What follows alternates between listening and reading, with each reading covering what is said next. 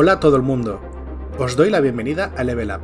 Como sabéis, normalmente este es un podcast ofrecido por Edición Shadowlands y está dedicado a Dungeons and Dragons, pero hoy hablaremos de una cosa mucho más importante que montar mazmorras y derrotar monstruos, que es tener una mazmorra segura.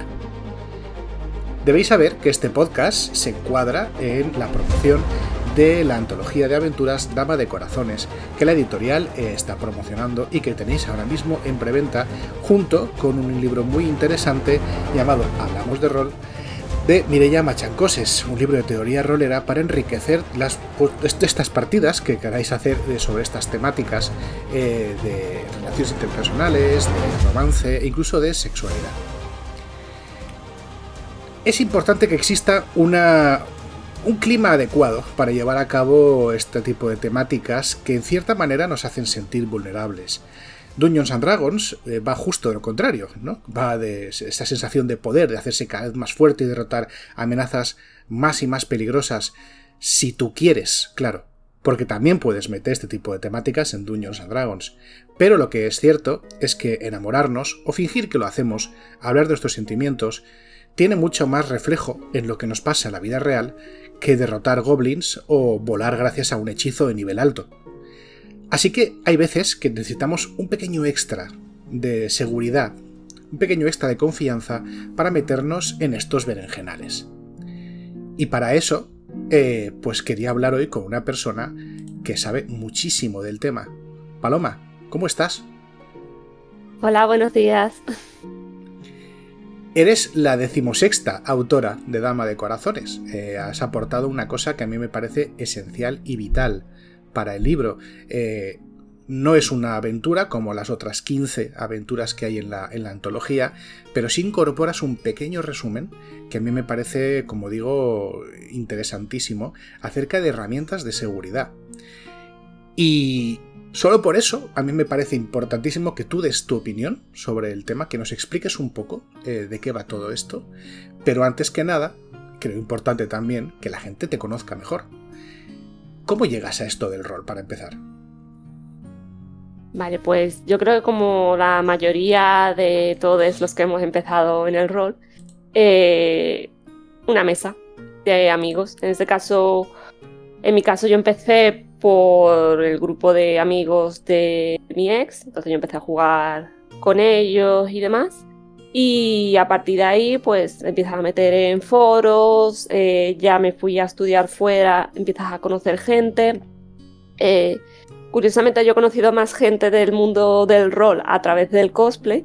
Eh, y luego a, raíz de ahí ya hemos visto el video. No, pues yo además juego al rol, entonces ya a partir de ahí los empezabas a conocer y sobre todo yo diría que el mayor, el punto más álgido en el que yo ya empecé a hacerlo de forma más externa, de forma más eh, hacia afuera, no tanto en una mesa con, mis cuatro amigas, fue a raíz de haber empezado en el mundo del rol en vivo, em, a raíz de unas determinadas experiencias bastante desagradables, fue cuando yo ya decido fundar, junto con dos compañeras más, eh, que son Maite y Hiromi, el santuario de Selene, cuyo objetivo era sobre todo dar a conocer y acercar las herramientas de seguridad, las medidas de seguridad y los espacios seguros, tanto sobre todo al, rol en vivo, que es donde más carencias hemos podido observar, pero también un poco hacemos eh, esa divulgación también aplicado al rol de mesa,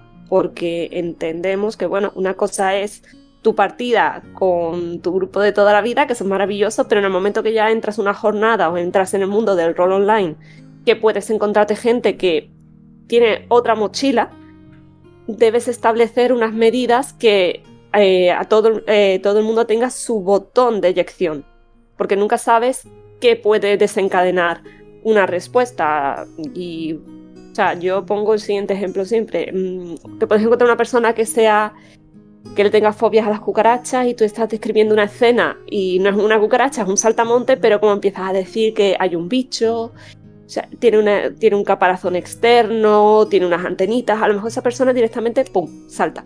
Entonces, si ya de base vas conociendo una, mm, una serie y tienes una serie de herramientas para ir gestionando estas incidencias, al final se puede quedar como una pequeña situación de, uy, por aquí no vayas, no pasa nada, seguimos la partida. Entonces, bueno, también lo que intentábamos mucho es, eh, visto que tanto en el rol de mesa, eh, en términos generales, las herramientas de seguridad, las medidas de seguridad están mucho más aceptadas que en el rol en vivo, pues lo que hemos intentado hacer una extrapolación.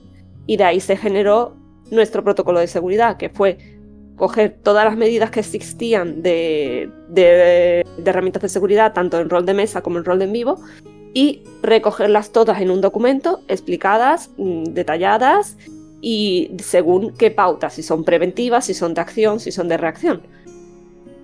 Entonces, pues ahí, ahí estamos, básicamente dando un poquito la lata.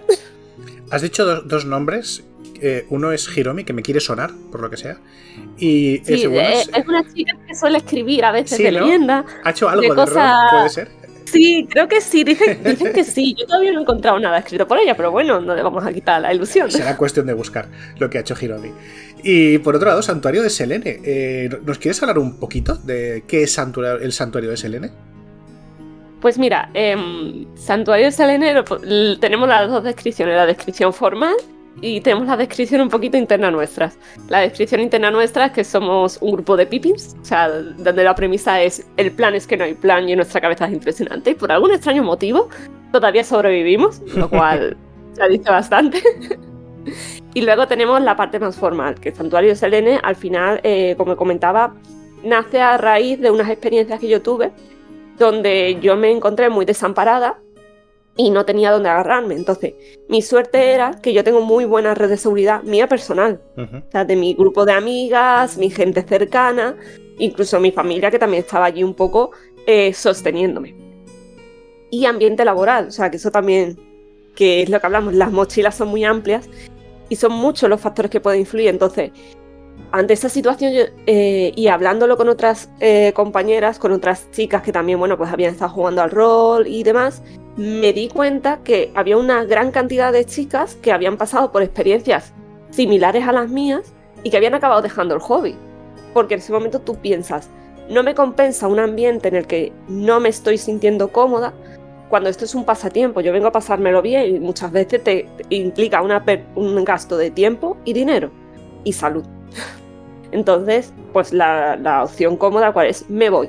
Y es una opción muy aceptable y es que es lógica. Entonces yo lo que quise fue, y lo hablé con las otras dos coordinadoras, dije, quiero poder generar esto, quiero poder hacer una red de seguridad, que el apoyo que yo he tenido lo puedan tener otras personas. A raíz de ahí también unas NESCOS, las de 2020. Yo tuve la suerte de poder conocer a otras organizaciones de rol en vivo, como son Ariane, PAT, SP, de Notolilar. Entonces, ahí ya fui viendo yo cómo se podía gestionar esa red de seguridad y cómo podíamos empezar a trabajar en generar un grupo que lo que busca son dos, tiene dos niveles. Tiene un nivel que es vamos a generar los materiales de seguridad, vamos a, ofrecerlo todo esto de forma gratuita, vamos a ofrecer el asesoramiento tanto a asistentes como a organizaciones, incluso el acudir a eventos colaborando con la organización, llevando los puntos de asistencia y por otro lado vamos a gestionar una red de seguridad de que a fin de cuentas son contactos. Entonces, una de las cosas que tiene el santuario Selene es que em, tenemos un grupo de Telegram que no te sé decir cuántas somos, pero porque tenemos chicas que son de Madrid, de Valencia, de Barcelona, de la zona de Galicia, de Extremadura, porque, porque lo que buscamos es generar un círculo donde cualquier persona que lo pueda requerir, si necesita decir, oye, que yo voy a empezar, no sé por dónde empezar, vale, ¿dónde estás? En Madrid, pues mira, tienes esta persona, esta persona, esta persona, ponte en contacto con ellas, en no sé dónde, tal, o lo mismo por eventos, dice, mira, yo es que quiero empezar el rol en vivo o quiero empezar las jornadas, no sé por dónde empezar. Y tenemos esa facilidad de decir, pues mira, estos son los eventos que nosotras mm, consideramos que pueden ser más óptimos para empezar. Entonces, pues pasamos por ahí y al final mm, es, es una ente viva, porque no hay no hay una única visión, no hay una única línea. O sea, a mí eh, somos un grupo que la verdad que si lo veis, no hay ninguna cara visible como tal. O sea, yo estoy aquí, estoy hablando, pero en las redes, nuestras redes sociales, en nuestro material, no hay ninguna cara visible. porque la final. Sí, sí, te, decía que me sugiere una especie de, red, eso, de, gente de confianza, ¿no? La que puedes eh, mandar a la gente que pregunta y a mí me parece estupendo. Es decir, al final, el boca a boca es lo que se mueve en todas partes y cuando se trata de un valor tan importante como es asegurarme que la gente que juega está segura, eh, se siente segura, va a tener una buena experiencia, va a querer repetir y tal, me parece muy lógico que al final acabes eh, mandando a esa gente a hablar con personas que ya son de tu confianza y que sabes que van a hacer un buen trabajo en ese sentido, la verdad. Sí, bueno, es que al final em, hay que entender que cuando tú llegas de nuevas a un sitio y si tú vas, puedes ir con, tu grupo de toda la vida o con gente que más o menos conozcas, eso ya te va a generar cierta confianza. Entonces ya te vas a sentir de alguna manera respaldado. El problema es cuando vas de nuevas. Y aunque vayáis en grupo, vais de nuevas. Entonces, enfrentarte a un nuevo entorno, enfrentarte ya sea un hobby, un trabajo, una ciudad nueva, lo que sea, cuando tú te enfrentas de nueva hacia, ante una realidad, em, de forma instintiva, se te pueden generar unos mecanismos de defensa y hay personas que pueden tener más facilidad para romper esa barrera y lanzarse a socializar y hay otras personas que automáticamente lo que hacen es retraerse. Entonces, em, si en cierto modo sabes que tienes una persona de la que puedes tirar en el momento de que tú a lo mejor no te encuentres bien, sabes que tienes una persona con la que te puedes ir, puedes hablar con esa persona, incluso si estás en una, una jornada o un evento, esa persona te puede decir, vente conmigo, te voy a presentar gente, ya te vas sintiendo más cómodo. Que además, de hecho, em, yo eso mismo lo viví en el, cuando entré en el rol online. Eh, fue justamente después de lo que te comento de esta experiencia que tuve. Entonces yo ya iba un poquito mm, retraída de no me apetece conocer a nueva gente porque mm, no tenía ganas. Y la que me hizo la introducción fue Hiromi, ella fue la que me presentó varias personas y a raíz de ahí pues ya fue generando una red de contactos dentro del rol online. Entonces, esa es la importancia siempre de tener una persona que te pueda servir de referencia. Que a lo mejor esa persona lo único que hace es introducirte a otra persona. Pero ya te vas moviendo dentro de un círculo que sabes que mínimo puedes estar a gusto. Sí, sí, me parece, me parece muy lógico por otra parte. Es que al final, eh, esto, esto que estás contándome, eh, pasa, le pasa lo mismo que al concepto mismo de esas herramientas de seguridad, perdón por la redundancia. Y, es que eh, son, son cosas, son comportamientos que se dan naturalmente. Es cuando los analizamos de una manera un poco más objetiva o intentamos sistematizarlo para conseguir una experiencia buena, cuando la gente un poco le saltan las alarmas en el mal sentido y, lo ve como algo impostado o artificial, pero realmente es lo que se hace siempre. O sea, al final estas redes de seguridad no son más que fiarte de la gente de la que te fías y que buscar una buena referencia para iniciarte en una actividad que, tiene mucho de, social y de abrirte a los demás. Igual que las herramientas de seguridad en sí misma no son más que una manera sistematizada de decirle a la gente que juega contigo, me importa cómo estés. Vamos a usar esto para asegurarnos que estamos todos en la misma página y, porque me interesa saber cómo estás en cualquier momento de la partida y me preocupo por tu bienestar. Si te parece, vamos a hablar sobre estas eh, herramientas de seguridad más, más concretamente. Eh, sobre todo las que, las que has incorporado a, Dama de Corazones. Vale, pues a ver, em, dentro de las herramientas sí que es verdad que mm, también incluso cómo las explicamos, em, para, para, nosotros dentro del santuario entendemos que hay tres niveles, que tenemos las herramientas que son preventivas, las herramientas que son de acción y las herramientas que son de reacción. Em, creemos, incluso solemos insistir bastante, que el nivel más importante son las preventivas. porque por su mismo nombre estamos previniendo que ocurra algo. los otros dos niveles son ya necesarios para cuando ya se ha producido una situación. Pero evidentemente esto es igual que, en sanidad. es muchísimo más importante la prevención que la acción. Si tenemos una serie de campañas para prevención, por ejemplo, del cáncer de mama, lo importante es cogerlo en esa fase preventiva. Si llega un momento que se desarrolla la enfermedad, bueno, pues tenemos todas las otras mecanismos de acción, de tratamientos y de revisiones posteriores para asegurarnos de que esa persona sale de forma correcta. Esto es lo mismo, hay que darle más importancia a la parte preventiva, pero evidentemente tenemos que seguir teniendo los otros niveles. Entonces, en, relación a lo que comentabas de muchas veces la etiqueta, ¿no? De que la gente muchas veces puede saltar cuando escucha el nombre. Yo digo muchas veces estas conversaciones por Twitter y cuando te paras con estas personas a explicárselo, a, analizarlo y demás, a mí me hace mucha gracia porque la mayoría de ellas siempre tienen la misma contestación que es, pero es que yo eso ya lo hago en mi mesa. Y es como, correcto. que juegues con todo, o sea, es al final, si sois cuatro chicos y jugáis los cuatro todas las semanas, tú perfectamente sabes que a José Luis se le ha muerto el perro y que la pasa muy mal porque ha sido su perrito de toda la vida. Entonces, si vais a jugar una partida, no vas a incluir nada que vaya a tener algún tipo de mm, violencia hacia los animales, porque sabes que no es el momento. Y si sabes que tu otro amigo pues tiene problemas de claustrofobia o de no le vas a poner una situación en la que le pueda generar ese agobio. Entonces, la diferencia está cuando tú no conoces a esa persona que por eso son necesarias las herramientas de seguridad. Esto es como todo, a una persona que conoces de toda la vida la ves entrar por la puerta y según la cara que tenga vas a saber cómo está, pero a una persona que no conoces de nada, no sabes cómo puede responder. Pues te puedes encontrar una persona que aparentemente sea muy alegre y tenga los límites muy bajitos, o al revés, una persona que sea muy seria, pero que en realidad sea un amor de persona. Entonces, como no se sabe, hay que establecer estas normas. Ojo, incluso, incluso gente que conoces de toda la vida. A mí me ha pasado con, un amigo de, empezar una, una escena en la que él tenía una especie eh, en la escena iba a tener una conversación difícil con un PNJ, ¿no?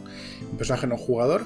Y, y, el, y mi compañero, mi, amigo me dijo, mira, cortamos esto, ¿podemos cortar la conversación? Es que no estoy de humor para tener esta conversación.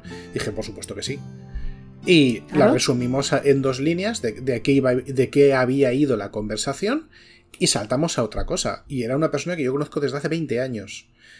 Es decir, no sabes qué día va a tener malo esa persona y qué día no va a estar de humor para según qué cosas. Así que, aunque ahí no se usó una tarjeta X ni nada por el estilo, sí que el final efecto fue el mismo. Fue decir, oye, cortamos esta escena. Y claro, ¿qué le vas a decir? No, jódete, cómete esta escena aunque no te guste porque es mi arte, ¿no? Pues lo quieres, te preocupas por esa persona y dices, perfecto, tío, pues acordamos. No, claro, es que al final, mira, eh, no tienes una tarjeta X como tal porque no tienes una cartulina, pero sí hay una tarjeta X. Lo que pasa es que no tienes la necesidad de decir tarjeta X, dices, no quiero hacer esto, porque ya hay un nivel de confianza y es lo que comentaba al principio. Eh, cada vez se está dando más importancia, y es así, a la salud mental y es necesaria. ¿Por qué? Porque cada persona lleva una mochila y puede ser amiga de una persona desde muchísimos años y habrá aspectos de su vida que no conozcas. O sí, depende de la capacidad que tenga esa persona de abrirse. Pero hay determinadas experiencias que puedes encontrarte personas que no quieran hablarlas. Y más aún, hay personas que contar sus problemas, exteriorizar sus problemas, de forma repetitiva les consume energía. Es decir, puedes tener una persona que tenga un problema y a lo mejor lo que hace es primero gestionar ese problema y si hace falta pues lo hablará con la persona más cercana que tenga o con su terapeuta. Entonces, em, hay personas que llegado un momento les cansa tener que sacar siempre el mismo tema. Entonces, puede que no lo cuente no porque no confíe en ese grupo, puede que no lo cuente sinceramente porque no tiene esa necesidad de contarlo que eso también es otra cosa que tenemos que respetar, un poco el que una persona no nos cuente algo no significa que no confíe en nosotros, significa que, eh, bueno, pues en ese momento no tiene esa necesidad de contarlo. Entonces, teniendo eso en cuenta, pues si nos basamos primero en lo que sería mm, una serie de, de, normas primarias, em, la primera herramienta que tenemos es el contrato social, que esto a mí se me hace mucha gracia porque es como el que te dice, haré un contrato para follar. Tú sí, José Luis, tú sí. El resto no, pero tú sí. ¿Vale? Primera bandera roja. Bien, el contrato social no es nada más que decir, yo quiero que venga, persona X, yo voy a ser más, te digo, oye, se me ha ocurrido hacer esta partida, quiero jugar, eh, vamos a jugar a séptimo mar y me gustaría jugar esto, esto, esto y esto. ¿Qué os parece? Y hay gente que puede decir, pues yo sí quiero jugarla, otro, mira, no me interesa, o Vale, pero ¿y si aprovechamos y metemos esto? A fin de cuentas, contratos sociales decir qué vamos a hacer. O sea, es como si tú coges un fin de semana, llamas a una amiga y le dices, oye, nos vamos esta tarde de compras o nos vamos a tomar algo, vamos a, al cine o tal. Estás estableciendo un plan. ¿Vale? Eso que nosotras no tenemos, pero nos funciona. Pero es establecer un plan, es decir, qué vamos a hacer. Extrapolable al tema de. Voy a intentar hacer la comparación. Rol de mesa, rol en vivo. Rol en vivo los dossiers que te explican de qué va el evento, o sea, la guía de juego, ¿vale? Aquí es, en una mesa, es, oye, quiero hacer esto, o en unas jornadas, cuando tú ves el listado de partidas, te viene el juego, la temática y qué temas se van a tratar. Ese es tu contrato social. Ah, o, debería. o debería. O debería. Vamos a hablar dentro de. Vamos a, vamos a suponer que todo el mundo hace las cosas bien, ¿vale? Sí, sí, sí. Que es más divertido. Entonces, Em, esos límites, es, dentro del contrato social hay determinados aspectos que se van hablando. Y eh, una persona puede tener una idea, la otra puede tener otra. Entonces, bueno, hay unas líneas generales de lo que se va a jugar. Y dentro de esas líneas generales ya empieza eh, lo que serían los siguientes niveles, ¿no? Como tenemos las líneas y los velos. Entonces, contrato social y consentimiento es, van en la misma línea. Entonces, en el momento. Y además esto hay que tenerlo en cuenta en el momento de que tú aceptes entrar en una partida, en el momento que tú aceptes entrar en, un evento de rol en vivo, perdón, no significa que estés accediendo a cualquier cosa. Correcto. ¿Vale? Sí.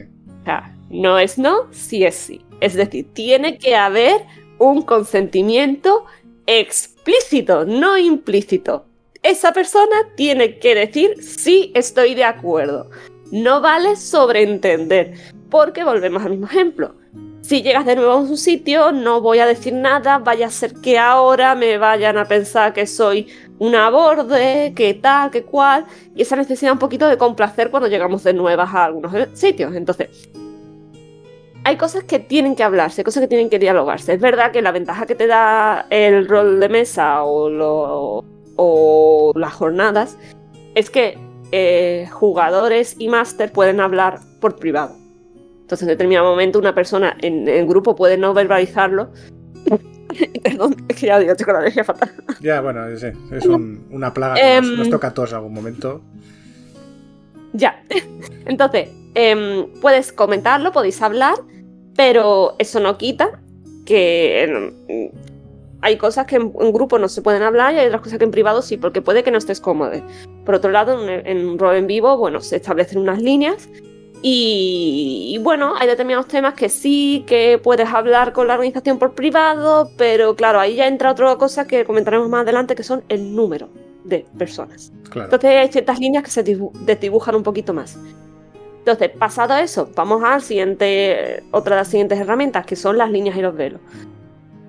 Al final lo que estás estableciendo es que no quiero cruzar, una, la línea al final es, de aquí no paso lo que hablábamos antes.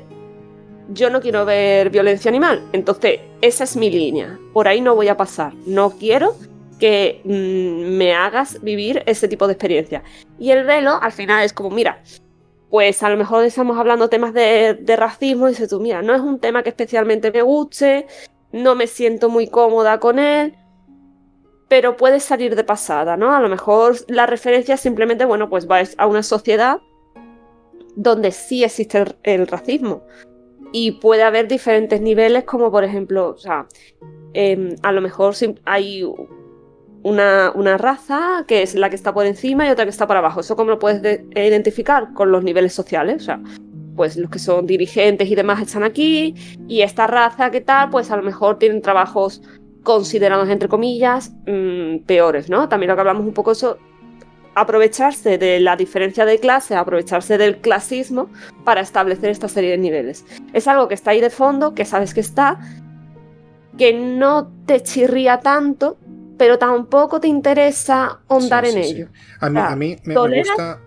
Yo uso muchísimo líneas y velos en rol de mesa. Yo no, no, juego rol en vivo, pero en rol de mesa me gusta explicarlos como un, un, control de contenido y de intensidad, por así decirlo, ¿no? O sea, la línea sería un control de contenido. Quiero que esto quede fuera de nuestra partida y, la, y el velo un control de intensidad. O sea, que no me importa que esto esté en partida, pero no quiero que tenga una relevancia muy importante ni quiero verme intensamente expuesto a, este tema, ¿no? Y hay veces que ahí te, te genera bueno, genera, no, eh, exterioriza, mejor dicho, una incompatibilidad a veces del jugador con la partida. Si sabes que vas a jugar una partida que está ambientada en, eh, la vida de los esclavos dentro de una, sociedad esclavista y esa persona tiene una línea con esclavitud, pues es posible que esas dos esa persona no pueda jugar en esa partida.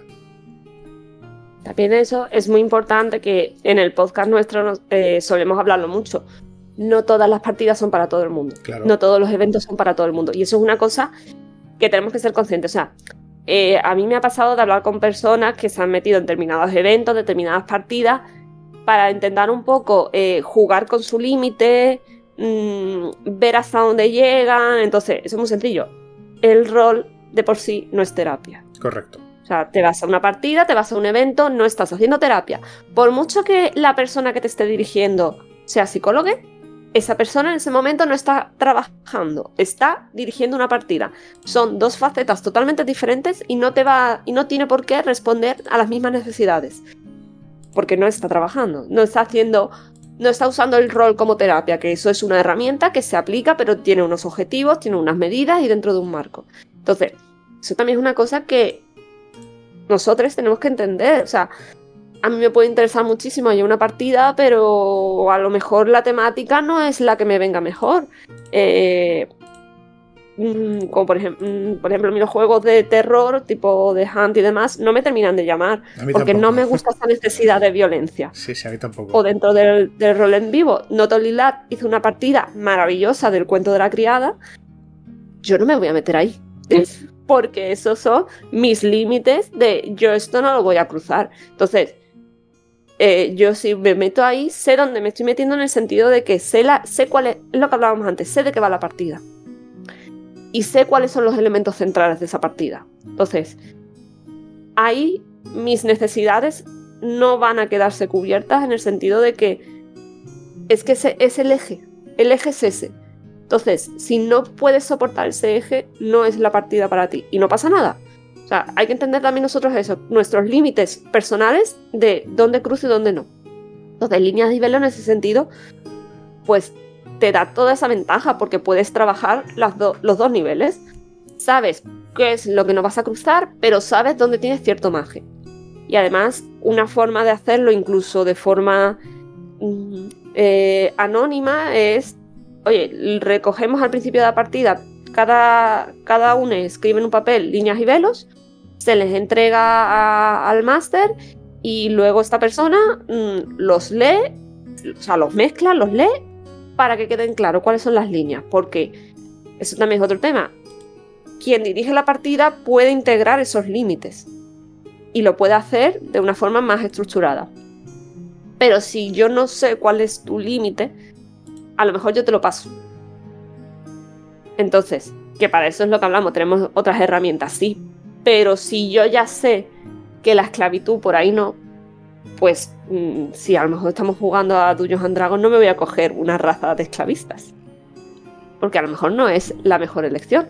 O si me la cojo, me cojo un, disidente. Es decir, un personaje que esté en contra de eso. Hay que saber jugar y las líneas y los velos te permiten saber jugar ganando matices. Entonces, en mesa esto es más fácil de crear. En rol en vivo puede ser más complicado, porque es lo que hablamos. Normalmente las partidas mínimo pueden ser 30 jugadores, entonces es imposible que tú puedas controlar las 30. Es, es muy complicado, pero en mesa es algo más llevadero. Entonces, el siguiente, en cuanto a las palabras de seguridad, esa herramienta, por ejemplo, en el rol en vivo está más, más, más desarrollada y es más cómoda llevarla a cabo. Junto con el semáforo yo creo que son las que más se utilizan. Pero a fin de cuentas, cuando tú estableces una palabra de seguridad, eh, es tu botón de dirección, es tu tarjeta X. Llámala tarjeta X, llámalo paraguas, llámalo como tú quieras. Tienes ese, esa palabra que te va a permitir decir, eh, hasta aquí llegué Incluso te puede servir para establecer un código. limón seguimos, naranja paramos, eh, plátano, vamos bien. Entonces, estableces los niveles y puedes incluso decir, bueno, así también incluso usamos términos dentro de partida. Yo no soy partidaria de eso. Yo creo que las palabras de seguridad, las herramientas de seguridad, tienen que ser claras, no pueden dar opción a dudas. Y si yo te digo rojo, paramos. Exacto. Que, no te pegan la frase, me da igual, no te tiene que pegar. Exacto, estoy, de acuerdo contigo. Claro, una herramienta de seguridad tiene que ser algo integrado en, el esquema de juego, pero no tiene que ser integrado en la partida. Exactamente. Tiene que ser unívoco, en realidad, o sea, para que, no, que no haya error en la apreciación de que eso se está usando. Sí, sí. Sobre todo si se van a utilizar comandos de palabras que son, pues así, de este tipo, ¿no? Más llevaderas, como pueden ser colores, eh, frutas, mm, todo eso al final Mm, tiene que ser muy evidente, tiene que ser muy evidente que si esa persona te está diciendo el limón es que algo no va bien. Sobre todo porque si no, tú sigues. Claro. Y si no, ya te quedas con el tira floja de sí o no. Claro, lo ha dicho, no, lo ha dicho, quería decir esto, quería decir otra cosa. Claro. Sí, sí, sí. Eh, ya estamos a punto de terminar, porque ya estoy escuchando cómo viene Joaquín con la musiquita de, de acabar. Que vaya, es ejecución total final. Así que, eh, aparte de agradecerte todas estas explicaciones que nos has dado, Paloma, porque me parece que esto puede ser muy aclarador, para, muy esclarecedor para mucha gente que nos escuche, eh, sí que me gustaría recompensarte, eh, aparte de con una invitación a un, a un almuerzo valenciano, si algún día te pasas por aquí, darte un momentito de autopromo y de autobombo absolutamente descarado que aunque ya nos has hablado de ti y de lo que haces en Santo de SLN, a lo mejor quieres recomendarnos algo más, lo hagas tú o no. Así que estos minutitos son para ti. Vale. Pues mira, por Valencia suele ir mucho, porque sobre pues todo nosotros, nosotros nos movemos mucho por esa zona, por esa zona de allí. Entonces, em, nada, en cuanto a, santuario, lo que decimos siempre, em, en el santuario siempre tendrás una amiga, ¿vale? Esa es una frase que viene por una amiga que perdimos. Entonces, la premisa nuestra básica es, vamos a hacer un espacio seguro, vamos a generar ese espacio seguro y para quien lo necesite ahí estamos, ya sea una consulta, ya sea una recomendación.